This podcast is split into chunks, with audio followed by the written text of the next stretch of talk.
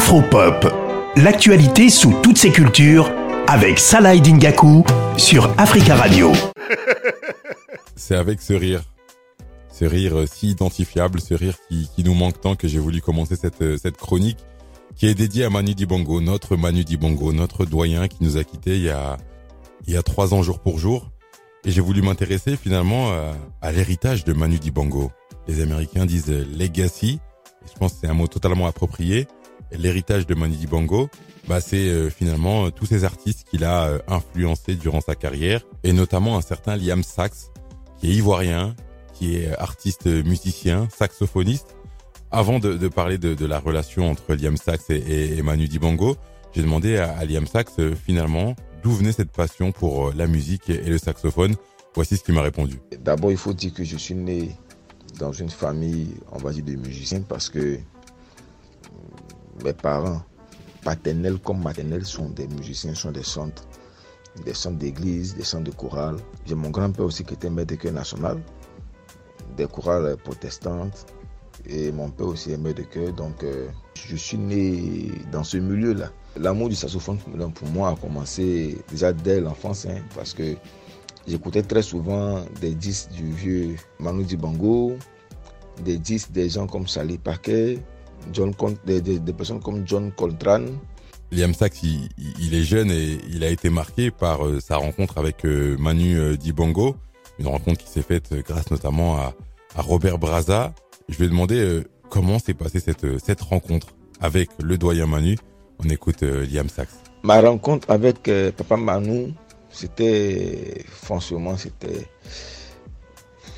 c'était un truc de waouh quoi en fait. C'était franchement waouh franchement, c'était, plein d'émotions pour moi parce que depuis petit, je ne faisais qu'écouter ses disques, je le voyais à la télévision, dans beaucoup de choses, mais là, discuter avec lui-même en personne comme ça, franchement, c'est. Non, c'était. C'était franchement, c'était. C'était waouh, quoi, en fait. C'était vraiment waouh ça m'a vraiment boosté, ça m'a vraiment boosté parce que j'ai beaucoup appris à, Papa Manon. Il m'a, donné beaucoup de conseils, il m'a donné, m'a, expliqué beaucoup de choses. c'est, on, va dire une, transmission quoi, une transmission du savoir vraiment qui, qui n'a pas d'égal parce que c'est vraiment spécial. Il faut le vivre pour comprendre en fait. C'est vrai que pour euh, un jeune artiste rencontrer son idole, c'est forcément euh, un souvenir. Euh, dont on se souvient à, vie. Pour finir, j'ai demandé à notre jeune artiste comment, à travers sa musique, il, il perpétuait euh, l'héritage de Manu Dibango. On écoute sa réponse.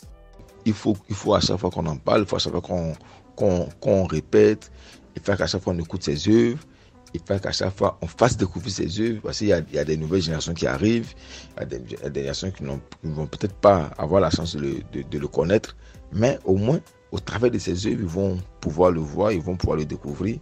Et nous-mêmes aussi, nous-mêmes aussi, on, on essaie de perpétrer ces œuvres au travers de la transmission qu'il nous a remis par les conseils. Et ces conseils, nous faisons quoi? Nous les mettons en pratique par des albums, par, par, la, par la présence d'albums, par, par, par, des créations d'œuvres, vraiment d'œuvres originales, typiquement africaines, faites découvrir au monde encore que Papa Manu a laissé derrière lui un héritage puissant, un héritage solide. Pour moi, c'est toujours travailler, toujours travailler, toujours travailler, toujours travailler pour donner le meilleur de nous-mêmes pour que des générations nous aussi, on entende parler de son, travail, de la manière qui nous a amené à pouvoir nous surpasser, de la manière que son histoire nous a poussé à nous aussi nous élever. Liam Sachs, un artiste à un artiste pétri de talent, il a sorti son premier album en, en 2020 où euh, il a notamment repris euh, des grands classiques euh, de Charlotte Dipanda, de DJ Arafat et beaucoup d'autres.